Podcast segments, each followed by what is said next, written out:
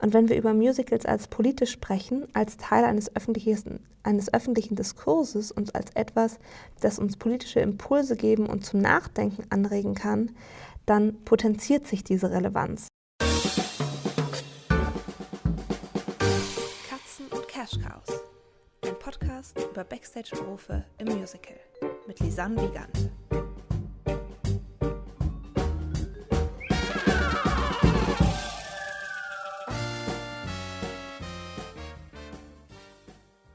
Hallo und herzlich willkommen zu einer neuen, nicht ganz normalen Folge hier bei Katzen und Cash Cows. Ähm, ich hatte ja angekündigt, die Interviews machen Sommerpause, während ich mich in meinem neuen Vollzeitjob, der nichts mit Musical zu tun hat, orientiere. Ähm, und ja, ohnehin ein Großteil der deutschen Theater direkt von der Corona-Pause in die Sommerpause gegangen sind.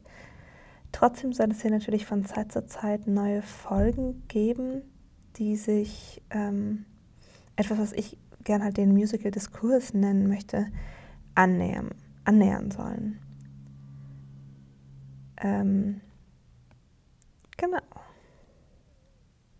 Vorab zwei kleine Disclaimer. Der etwas lustigere von beiden ist, ich ähm, nehme das im momentan relativ leeren Schlafzimmer der Wohnung auf. Und damit es nicht so halt, habe ich jetzt bei draußen ungefähr 30 Grad mich unter die Bettdecke gesetzt. Ähm, gucken wir mal, ob ich vielleicht A noch äh, an Sauerstoffmangel meine Gehirntätigkeit einstelle oder B, ähm, wie viel es raschelt, was ich natürlich nicht hoffe. Ich darf mich einfach nicht so viel bewegen. Und der andere Disclaimer ist, dass ich in dieser Folge, die wir am Titel sehen könnt, sich mit Politik, Repräsentation und auch Rassismus im Musical beschäftigen wird, ähm, beziehungsweise vor allem dem Zusammenspiel der drei Dinge, werde ich mit Begriffen operieren, die ähm, zum einen nicht meine sind und zum anderen auch nicht Begriffe sind, mit denen ich wissenschaftlich gelernt habe, umzugehen. Ähm, dennoch sagt man ja, in der antirassistischen Praxis kann und muss man als weißer Mensch Fehler machen. Man muss falsche Begriffe benutzen und sich so selbst im Grunde stetig fortbilden. Ähm, deshalb möchte ich euch bitten, wenn jemand verletzt ist durch Begriffe oder Redewendungen, die ich äh, zum Beispiel nicht richtig verstanden habe oder wenn ich mich nicht richtig ausgedrückt habe, genauso wie wenn ihr noch weitere Fragen oder Anmerkungen habt, ähm, bitte sagt es, schreibt mir, schickt mir Sprachnachrichten. Ähm, ich freue mich auf Dialog, deshalb mache ich einen Podcast. Ähm, genau, und ich habe lange darüber nachgedacht, eine Folge oder auch ein wie auch immer geartetes Statement zum Thema Musical oder im allgemeineren Theater und Rassismus zu machen. Ähm, nicht, weil es nicht wichtig wäre und auch mir nicht wichtig ist oder weil es etwa kein Thema sei, denn Spoiler Alert, es ist eins, sondern weil ich halt als weiße cisgender hetero Frau, die in einer Stadt aufgewachsen bin und studieren durfte, eben eine Stimme habe, die, um die es eigentlich gerade gar nicht geht. Meine, Privileg meine privilegierte Stimme gehört nicht zu denen, um die es in den Debatten um Rassismus geht. Obwohl meine Stimme auch häufig nicht gehört wird.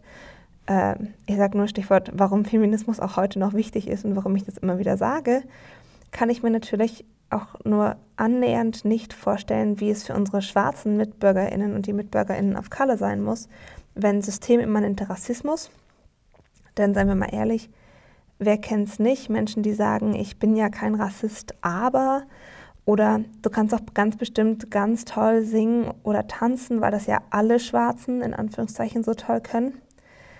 Ähm, also wenn eben dieser systemimmanente Rassismus auf andere Benachteiligungen trifft, wenn sie zum Beispiel eben auch Frauen oder trans oder queer oder eben Menschen mit Behinderung sind.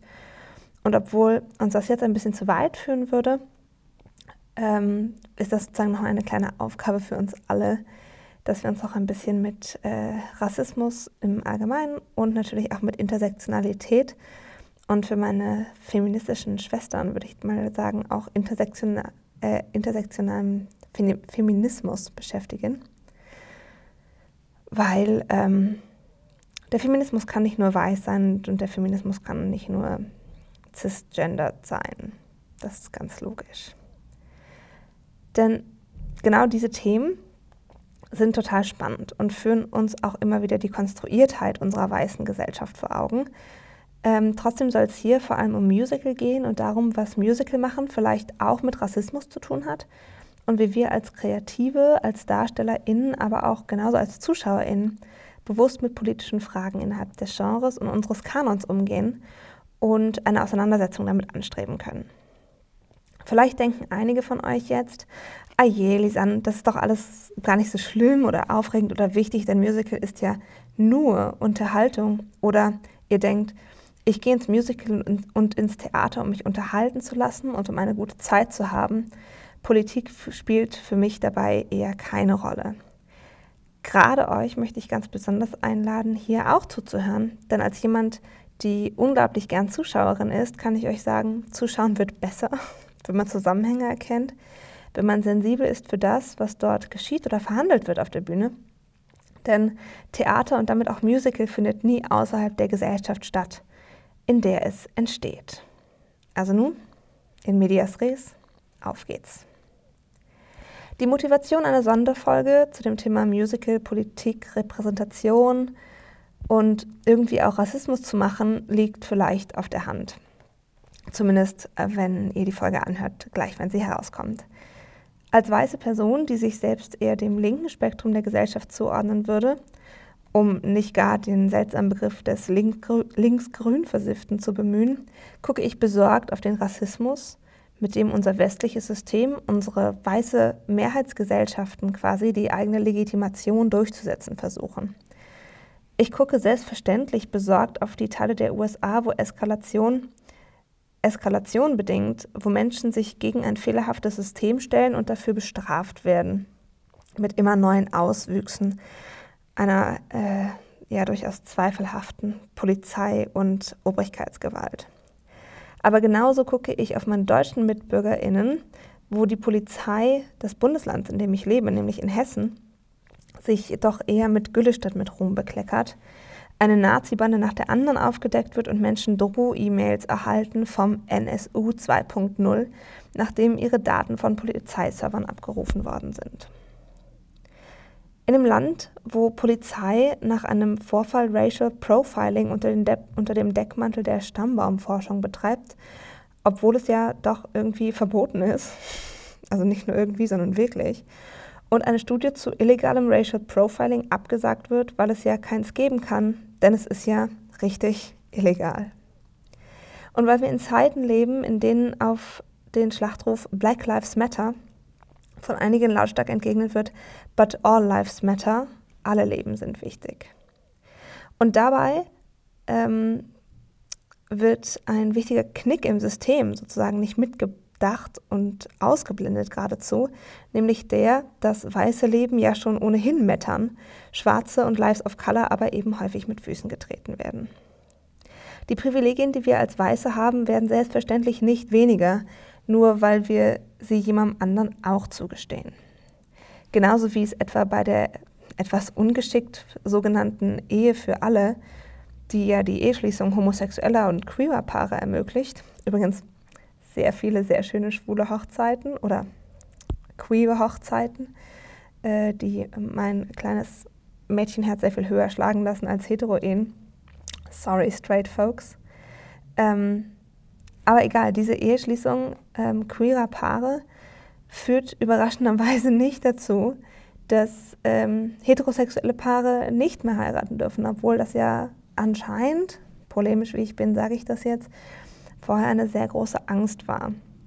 Wir Straight People haben unseren Privilegienkuchen nicht geteilt, sodass es nicht mehr für uns alle reichen könnte, sondern wir haben einen neuen, größeren Privilegienkuchen gebacken, eben mit viel, der viel mehr Menschen in der Gesellschaft abbildet.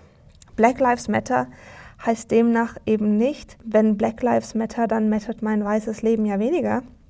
Das bedeutet, einfach äh, einen größeren Privilegienkuchen zu backen. Und dass wir das auf breiter Front noch nicht getan haben oder dass das noch nicht passiert ist, das äh, beschämt mich tatsächlich. So, das war jetzt quasi alles Prolog, das war die Ouvertüre dazu, ähm, was mich und uns eigentlich beschäftigt diese Tage. Und auch dass Menschen im sogenannten Musical-Business Rollen kriegen oder nicht kriegen, weil sie schwarz sind oder eben nicht, weil sie nicht schwarz genug oder nicht weiß genug sind, ist irgendwie immer ein bisschen bekannt gewesen. Ebenso, dass es scheinbar kein Problem ist, eine weiße Blondine, die puerto-ricanische Maria in West Side Story spielen zu lassen. Aber wenn die Baronin von Waldstätten im Musical Mozart schwarz ist, dann ist doch irgendwie der Aufschrei groß. Halt, werden jetzt einige von euch denken, aber es gibt doch auch die Ausnahmen. Alle waren dann ja eben doch begeistert von Anna Milva Gomez als Baronin von Waldstätten. Und ja, auch mir fallen aus dem Stand zwei Produktionen von My Fair Lady ausgerechnet das auf All Pieces ein, bei denen Eliza schwarz war, nämlich die Produktion bei den Luisenburg-Festspielen Wunsiedel und die an den, am Salzburger Landestheater. Aber wir vergessen hier, dass es bei Eliza im Grunde um die fleischgewordene Andersmachung im Endeffekt geht, um etwas, das von der lautesten Figur des Stücks, nämlich von Higgins, gezähnt oder kultiviert werden muss. Wir sehen spätestens jetzt, es ist ein diffiziles Thema. Im Endeffekt geht es irgendwie ja darum, dass irgendwann in einer vielleicht utopischen Welt oder auf viel breiterer Front, als es das heute passiert, wir in unserer weißen Fragilität damit klarkommen können und müssen, dass uns die Geschichte einer Frau im 18. Jahrhundert in Mitteleuropa von einer schwarzen Frau erzählt wird. Es geht auch darum, dass wir irgendwie damit klarkommen müssen, dass unser mehr oder weniger liebgewonnenes Blumenmädchen Eliza schwarz ist und dass Eponine, das französische Gossenmädchen aus Les Miserables, Asiatin ist oder von einer solchen dargestellt wird. Es geht darum, das für uns normal sein sollte und dass es das auch wird, hoffentlich eines schönen Tages, dass es einen schwarzen Hamlet geben kann, ohne dass die Geschichte von Hamlet als einem schwarzen Hamlet erzählt wird. Und dass wir auf die Idee kommen, die Geschichte von Pierre aus Original Tolstoys Krieg und Frieden als Titelfigur des Stücks Natasha Pierre and the Great Comet of 1812 als Geschichte eines Pierres zu erzählen, der eben auch zufällig schwarz ist ebenso wie weiße Pierres zufällig weiß sind. Es geht um die Geschichte einer Evita of Color, denn, sorry, aber ist halt so, die Evita, die wir in dem Stück treffen, ist eine Kunstfigur und eben keine Abbildung oder keine Nachbildung der echten Eva Perron. Vielleicht denken diejenigen von euch, die in den letzten Wochen stark Musical-Medien und Kommentarspalten gelesen haben, Wann spricht sie denn nun endlich über den Elefanten im Raum? Und die Antwort ist jetzt. Lasst uns uns also eine Welt vorstellen, die von zwei großen Themen geprägt wird. Da ist zum einen Corona und zum anderen Black Lives Matter. Es ist gar nicht so schwierig, die Welt, sich diese Welt vorzustellen, denn nun ja, es ist unsere aktuelle Welt. Und in dieser Corona- und Black Lives Matter geprägten Welt begab es sich nun also, dass ein Theater in Deutschland, in einer Stadt, in der 2018 ein Konzert mit dem Titel Wir sind mehr gegen Rechtsradikalismus und Neonazis stattfand, eine die Besetzungsliste eines Stückes veröffentlichte. Ein Stück, das im Rahmen eines Corona-bedingten Ersatzspielplans programmiert wurde und dieses Stück trägt den Titel Herr. Wie man Herr mit Hygienekonzept und Abstandsregeln spielen will, ist mir ein Rätsel, aber vielleicht bin ich da auch etwas fantasielos und einfältig. Ich glaube, ich lasse mich da schon gerne noch überraschen. Apropos überraschen, überrascht waren viele, ich unter anderem auch, über die Besetzungsliste. Manche Rollen, die traditionell von People of Color gespielt werden, wie zum Beispiel HUD, waren aus der Liste verschwunden. Andere, wie zum Beispiel Diane oder Dion, ähm, wurden mit weißen DarstellerInnen besetzt. Um nicht zu sagen, alle Rollen waren mit weißen DarstellerInnen besetzt. Man wolle ein Tribe Love Musical zeigen, war, wenn ich mich recht entsinne, die Losung. Im vielleicht nicht mal beabsichtigten Subtext heißt das vom Politischen, vom Gesellschaftskritischen in diesem Stück wegsehen. Hair muss aber mehr sein als die kuschelige Hippie-Folklore, die die Geschichte von flippigen Bekifften erzählt. Und Hair muss auch mehr sein als die Nacherzählung der Verfilmung aus dem Jahr 1979, wo quasi der antifeministische Backlash ähm, aus ungefähr jeder zweiten Einstellung nur so trieft. Man merkt, wir haben es hier eigentlich mit zwei Komponenten des Schieflaufens, wenn man es nett ausdrückt, zu tun. Die eine, die der eigentliche Stein des Anstoßes für eine Vielzahl von Facebook- und Instagram-Posts, von Videostellungnahmen und auch von Statements von Theaterseite aus war, ist inzwischen in Anführungszeichen behoben, wie sich viele freuen. Der Besetzungsliste wurden zwei DarstellerInnen of Color hinzugefügt. Der Betriebsdirektor, der die Castingentscheidung mitverantwortete, ist in einem öffentlichen Statement zu Kreuze gekrochen. Kurz, Sündenbock gefunden, fertig. Das heißt nicht, dass wir nicht trotzdem oder eben auch gerade deshalb darüber sprechen müssen, was da gelaufen ist. Erinnert sich noch jemand an den Hashtag Aufschrei, unter dem 2013 auf Twitter Sexismuserfahrungen vor allem weißer junger Frauen geteilt wurden? Jetzt, sieben Jahre später, sprechen wir immer noch über Sexismus, übergriffiges Verhalten und Ungleichbehandlung von Frauen und Männern. Und das, obwohl es ja dann auch noch MeToo gab.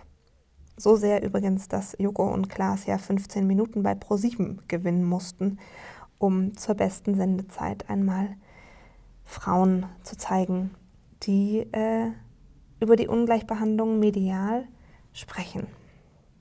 Aber äh, ich schweife ab.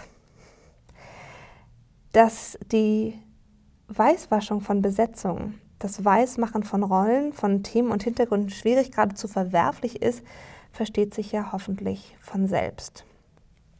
Die Repräsentation von Menschen, die einer anderen Kultur angehören oder eine andere Sprache sprechen oder vielleicht einfach nur zufällig anders aussehen als die sogenannte Mehrheitsgesellschaft, ist wichtig. Vorbilder sind wichtig und sich selbst auf der Bühne oder in gesellschaftlichen Rollen zu sehen und damit zu verstehen, dass man eben diese Rollen auch selbst annehmen kann, ist wichtig. Stell euch einmal vor, ihr geht als Kinder ins Theater, ihr schaut Filme oder Videos im Internet an und überall sind ausschließlich Menschen zu sehen, die grundsätzlich anders aussehen als ihr. Würdet ihr auf die Idee kommen, einen Beruf vor der Kamera oder auf der Bühne zu ergreifen? Das gilt, das gilt, selbstverständlich nicht nur für schwarze Menschen oder People of Color, sondern ebenso für Menschen, die sich nicht in unser binäres Geschlechterbild einordnen lassen oder lassen wollen, für Menschen mit Behinderung und für Menschen, die nicht dem gängigen Schönheitsideal entsprechen. Neulich zum Beispiel habe ich mir auf YouTube ein Video angesehen, in dem Anna und Elsa der Broadway-Produktion von Frozen in einer US-amerikanischen Fernsehshow auftreten. Anders als im Film oder noch bei der Broadway-Premiere wurde Elsa zu diesem Zeitpunkt von Ciara Renee, einer Person of Color, gespielt. Ein Kommentar unter dem Video, offensichtlich von einer anderen Person of Color, verdeutlicht sehr, was ich eben gesagt habe, denn er lautete, Neulich habe ich zu Hause noch Let It Go gesungen und habe gedacht, wie toll es wäre, einmal Elsa zu spielen. Und dann habe ich sofort gedacht, das wird nie passieren, weil du nicht weiß bist. Dieses Video inspiriert mich. Andere Beispiele dazu, warum Repräsentation wichtig ist, sind zum Beispiel Aussagen wie ich wusste nicht, dass Frauen Dirigentinnen, US-Präsidentinnen, Aufsichtsratsvorsitzende oder Bundeskanzlerinnen sein können eben weil es das bisher noch nie gab oder nur selten, kaum oder beinahe unsichtbar. Nun ja, ähm, Bundeskanzlerin ist da vielleicht ein komisches Beispiel gerade. Aber hey, eine bisher. Im Gegenteil, im Gegensatz zu einiges mehr an Männern. Neben der Repräsentation, die ebenso wahnsinnig wichtig ist, wenn wir über das Dazugehören und über die Teilhabe aller Menschen an dem Konstrukt, das wir Gesellschaft nennen, nachdenken, gibt es aber auch noch einen anderen Grund, warum es Gottverdammt nochmal wichtiger ist, traditionell schwarz oder auf Color besetzte Rollen auch so zu besetzen. Der Schlüssel liegt meiner Ansicht nach nicht nur, aber vor allem im Wort Mehrheitsgesellschaft. Uns weißen Menschen mangelt es weder an Vorbildern, die so aussehen wie wir, noch an Rollen, die weiße SchauspielerInnen, Musical-DarstellerInnen oder SängerInnen auf der Bühne spielen können. Anders verhält sich es da mit äh, schwarzen Menschen oder Menschen of Color. In dem Moment, in dem man also traditionell, in Anführungszeichen gesetzt jetzt, schwarze oder of Color besetzte Rollen nicht so besetzt, verschiebt man also sowohl etwas in der Repräsentationsmatrix als auch in der Privilegienmatrix. Wenn man so will, könnte man sagen, wir weißen KollegInnen bereichern uns dann quasi auf Kosten unserer schwarzen KollegInnen oder der Kolleginnen of Color. Ganz ähnlich verhält es sich da ähm, auch bei der Streichung traditioneller Rollen of Color, nur dass dann eben eher das System bereichert, zumindest in der Theorie, dass dann eben keine Gage, keine Sozialversicherung, kein Reisekostenzuschuss und auch keine Materialien für Kostüme etc. zahlen muss. Eine klassische, ich würde es nennen, Lose-Win-Situation. Wobei Win natürlich die Mehrheitsgesellschaft ist. Der US-amerikanische Musicaldarsteller und Autor Heathcliff Saunders hat kürzlich einen, wie ich finde, tatsächlich sehr spannenden Artikel veröffentlicht, denn unter dem Titel What I Think About When I Hear That Broadway is Racist, den Artikel verlinke ich auch in den Folgennotizen, ähm, berichtet er sowohl von seinen Erfahrungen als schwarzer Autor in einer vorherrschend weißen Musical-Szene der USA, als auch von seinen Erfahrungen als schwarzer Darsteller und teilt dabei auf dramaturgischer Ebene ähm, eine relativ spannende Beobachtung mit. Denn es gibt im Endeffekt, laut seinem Artikel, drei Sorten von schwarzen Rollen bzw. Rollen of Color in Musical. Ähm, das lässt sich sehr wahrscheinlich auch auf andere Theaterformen ausweiten. Die erste Form ist ähm, in Musicals die Geschichten aus einer Imagined World erzählen. Dort, dort gibt es Figuren, die zwar schwarz sind, aber ihre eigene Schwarzheit wie auch die von anderen Figuren nicht wahrnehmen. Beispiele zum Be sind für ihn hier The Wiz, aber auch Der König der Löwen, wo diverse Gruppen auf der Bühne stehen, das Schwarzsein aber keine inhaltliche Rolle spielt. Saunders schreibt dazu, There's no story-driven reason the bodies have to be black, but it is certainly easier to justify the tone or the imagery or the musical heavily borrowing from a black space by putting them on black bodies. Oder auf Deutsch. Es gibt keinen inhaltlichen Grund, dass die Menschen schwarze Körper haben müssen, aber es macht es einfacher, den Ton oder die Bildhaftigkeit oder die musikalische Ebene der Produktion zu legitimieren, wenn sie aus einer schwarzen Sphäre entlehnt ist. Außerdem gibt es Charaktere, die ebenfalls imagined sind, aber eher zufällig. Hierzu zählt er etwa schwarze Nebenrollen, deren Schwarzsein allerdings keine Rolle spielt. Das wären zum Beispiel Pilar in Legally Blonde, wobei er hier kurz anmerkt, dass sie quasi das, der sogenannte Sassy Black Best Friend ist. Allerdings ist eben ihre Sassiness eher eine kulturelle Entlehnung aus einem Black Space. Aber eben auch Alana aus The Evan Hansen oder, und das mag vielleicht den einen oder die andere überraschen, der oder die sich im Juni an der Debatte um das all-white besetzte Rent am Theater für Niedersachsen in Hildesheim beteiligt hat, die Figuren von Joanne und Collins aus Rent. Anders sieht es da ähm, tatsächlich meiner Meinung nach mit Mimi aus, deren lateinamerikanischer Hintergrund sowohl von ihr selbst als auch von anderen thematisiert wird. Dennoch ist Rent äh, gesamt gesehen eher die Geschichte einer sozialen Struktur, die auf New Yorker Verhältnisse gerechnet natürlich wahnsinnig viel mit Schwarzsein und Off-Color-Sein zu tun hat, aber die Lage ist hier tatsächlich durchaus komplizierter. Saunders sagt zu diesen Charakteren, We often only think of these characters as black characters, because the original performer had a black body. Wir denken häufig diese Figuren als schwarze Figuren, weil die Darstellerin, die diese Figur zuerst gespielt hat, eben schwarz ist.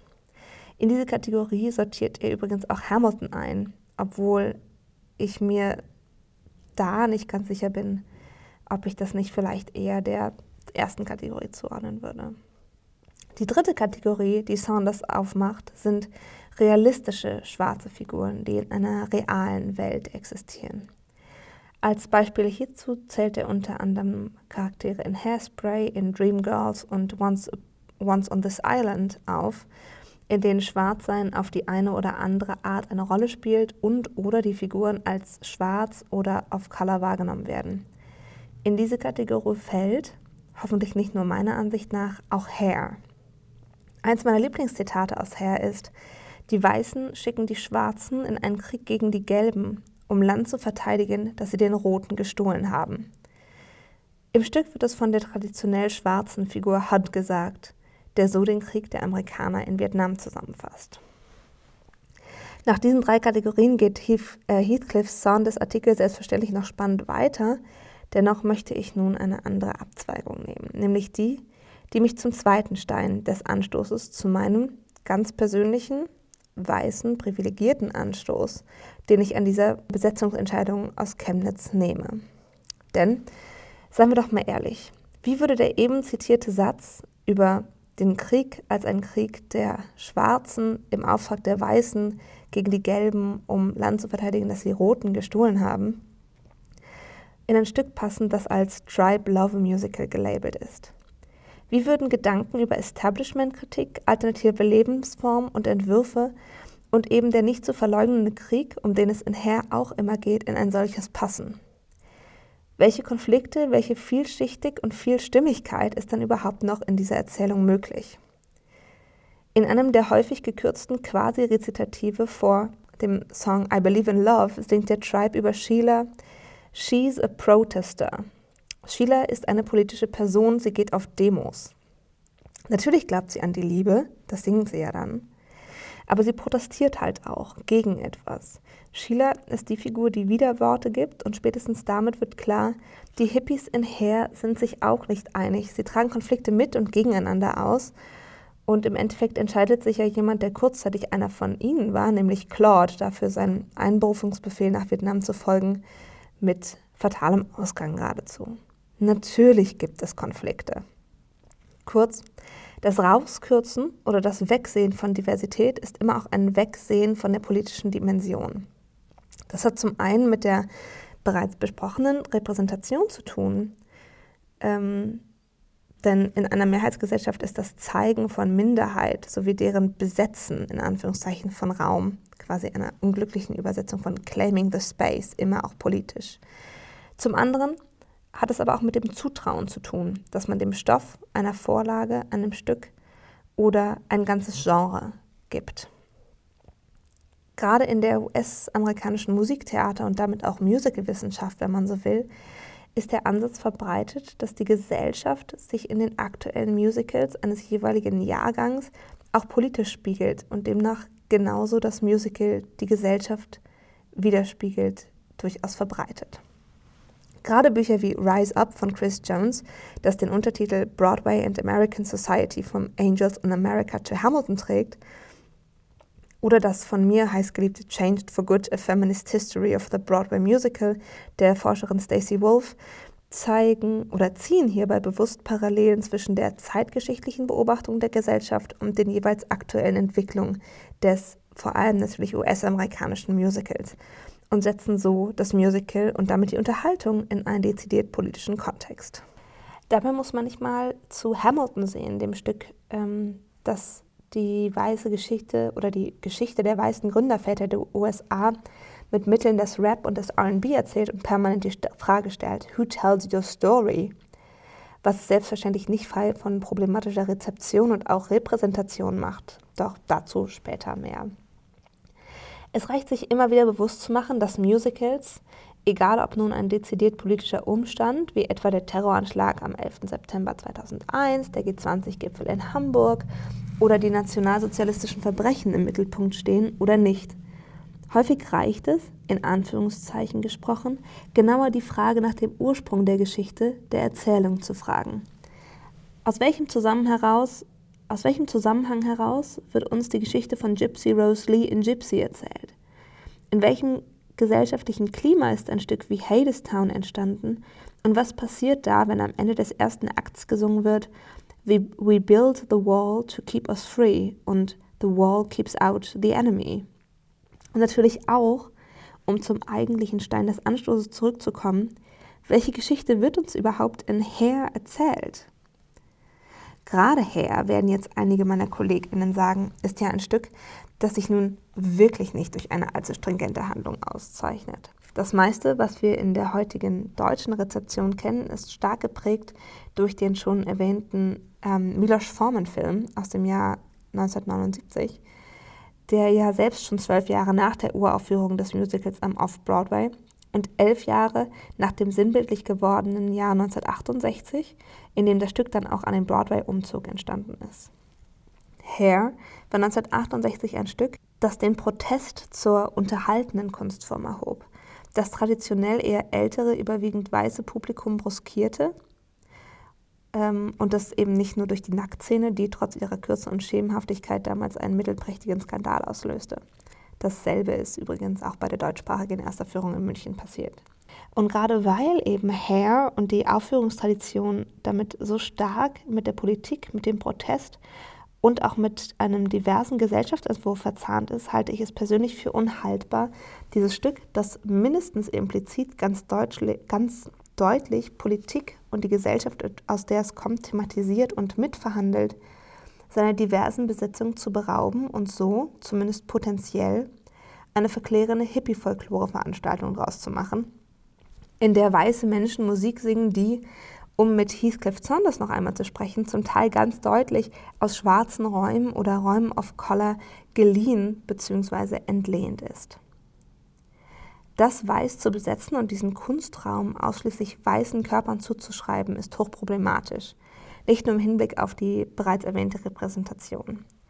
Denn wenn man das macht, sind die Fragen nach Vereinnahmung und kultureller Aneignung selbstverständlich nicht weit. Aber wird man sich jetzt vielleicht fragen, wie in dem von dir erwähnten, also von mir erwähnten Kontext, ähm, und andererseits andernorts ja hochgelobten Hamilton, wird da nicht auch Aneignung gemacht?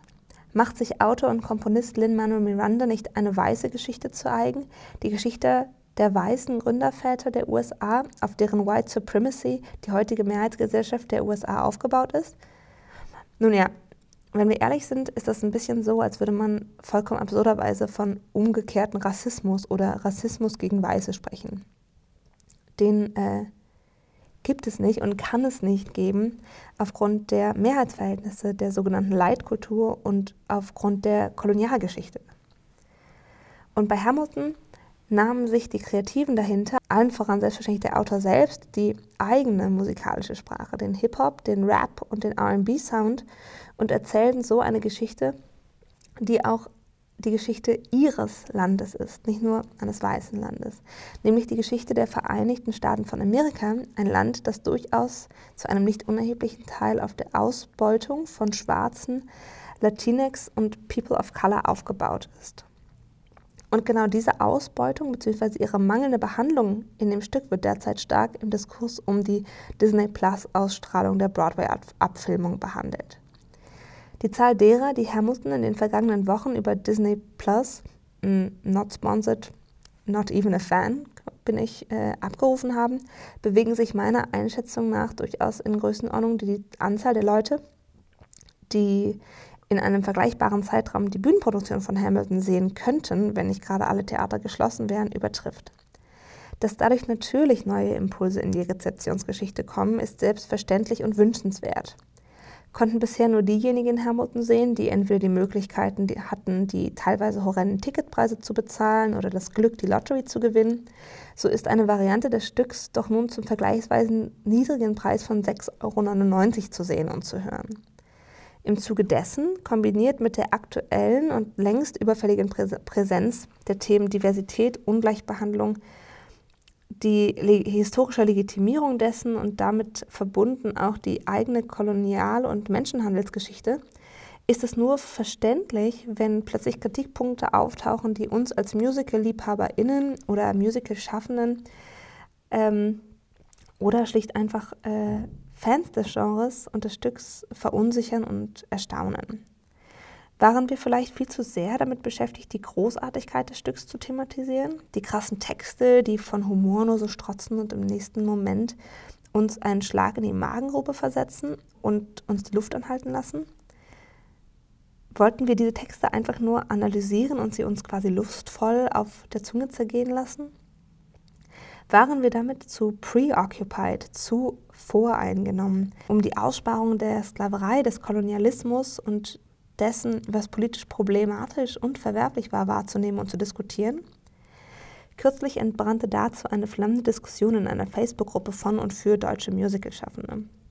Aufhänger dazu war ein Artikel, in dem Lin-Manuel Miranda selbst sagte, dass vieles von der Kritik durchaus berechtigt sei. Ich selbst vertrete hierzu die Meinung, dass Kunst und Kunstwerke keine Abbildung, sondern eine Verarbeitung der realen Welt sind, der Gegenwart des Kunst- und Kulturschaffenden. Und ja, hätte eine weiße Person dieses Stück geschrieben, mit weißen Personen besetzt, aber dasselbe Narrativ B und ausgenutzt, wäre erstens wahrscheinlich der Hype gar nicht so entstanden und zweitens wäre das Stück tatsächlich höchst problematisch. Hamilton ist im besten Sinne ein Stück über die Endzeit der Obama-Ära, wurde dann zu einem Stück des Aufbegehrens. Wir erinnern uns zum Beispiel an den Besuch des damals designierten Vizepräsidenten der Trump-Administration und die Rede, zu der sich die DarstellerInnen nach dem Applaus auf der Bühne versammelt haben. Gegen eine, eines Aufbegehrens gegen eine, ja, auch weiße Person, wie es eben auch im Stück ein Aufbegehren gegen die einzig weiße Figur, nämlich den König von England, gibt und gegen die ja rebelliert wird. In dem Moment, in dem sich People of Color selbst dazu ermächtigen, eine Geschichte zu erzählen, in der sie ursprünglich maximal Randfiguren waren, eine Geschichte, die, sie, die sich eigentlich gegen sie und gegen ihre Vorfahren richtet, eine Geschichte, die gleichzeitig ihre als US-Amerikanerinnen und nicht ihre als People of Color ist, setzen sie eine soziale, künstlerische Kraft frei. Sie besetzen, wir waren schon vorher bei Claiming the Space, geradezu einen Raum, ein Thema und damit auch ein Genre, das ihnen per Zuschreibung bisher kaum gehörte. Sie machen sich ein Narrativ zu eigen, stellen die Fragen nach dem Erzähler einer Geschichte ganz offen. Who tells your story? Und setzen sich ins Verhältnis zum Narrative. Denn wie Eliza sagt, I put myself back in the narrative. Und damit thematisieren sie implizit die Konstruiertheit ihres Stückes, einer Geschichte und der Geschichtsschreibung an sich. Warum sollte eine Geschichte an, eine solche Geschichte Anspruch an, äh, auf Vollständigkeit erheben? Ist es nicht wichtig oder wichtiger, eine Geschichte so zu erzählen, wie Hamilton sie erzählt, mit den Mitteln, die Hamilton eben benutzt? Ist es nicht auch wichtig, im Sinne der Repräsentation von Menschen of Color die USA als einen Staat zu zeigen, der mit ihren Mitteln als etwas präsentiert wird, was zu ihnen gehört? müssen wir das Stück nicht als eine Art künstlerische Auseinandersetzung mit der Welt verstehen und wenigstens äh, und weniger als eine reine Geschichtsstunde, ebenso wenig wie Richard III oder Fidelio eben Geschichtsstunden sind, sondern vielmehr von der Welt, in der sie entstanden sind, geprägt sind. Wie ihr seht, Fragen über Fragen, auf die ich auch keine Antwort habe. Immer noch nicht, übrigens, nachdem ich mich knapp drei Wochen mit dieser kurzen Sonderfolge beschäftigt habe und mich diese Themen eben umtreiben. Weder als Theaterwissenschaftlerin, als Dramaturgin noch als Mensch kann ich die beantworten. Zumindest jetzt noch nicht. Aber, und das ist, womit ich eigentlich schließen möchte, allein das Stellen dieser Fragen ist wichtig. Dinge hinterfragen, über sie sprechen und nachdenken ist wichtig und gibt dem Gegenstand des Denkens Relevanz. Wenn wir über Musicals sprechen, dann gibt es ihm Relevanz. Und wenn wir über Musicals als politisch sprechen, als Teil eines öffentlichen, eines öffentlichen Diskurses und als etwas, das uns politische Impulse geben und zum Nachdenken anregen kann, dann potenziert sich diese Relevanz. Und zwar auch und gerade dann, wenn wir keine definitiven Antworten finden.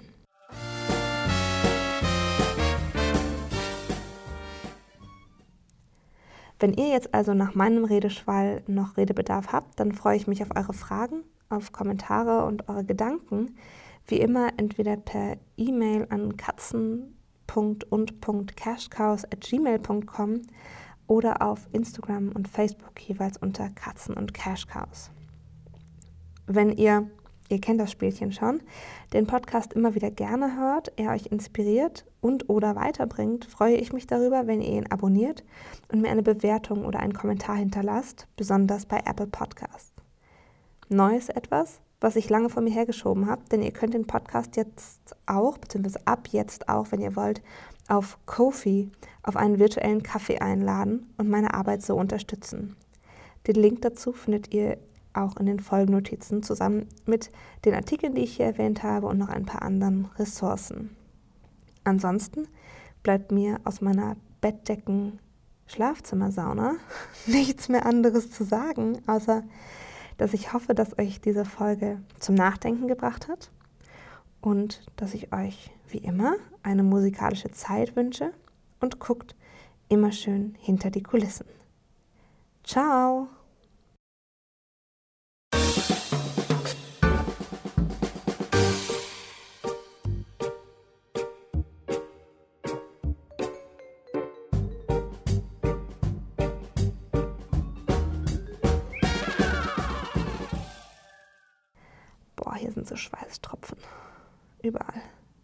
Muss jetzt erstmal duschen. Oh Lordi Lord.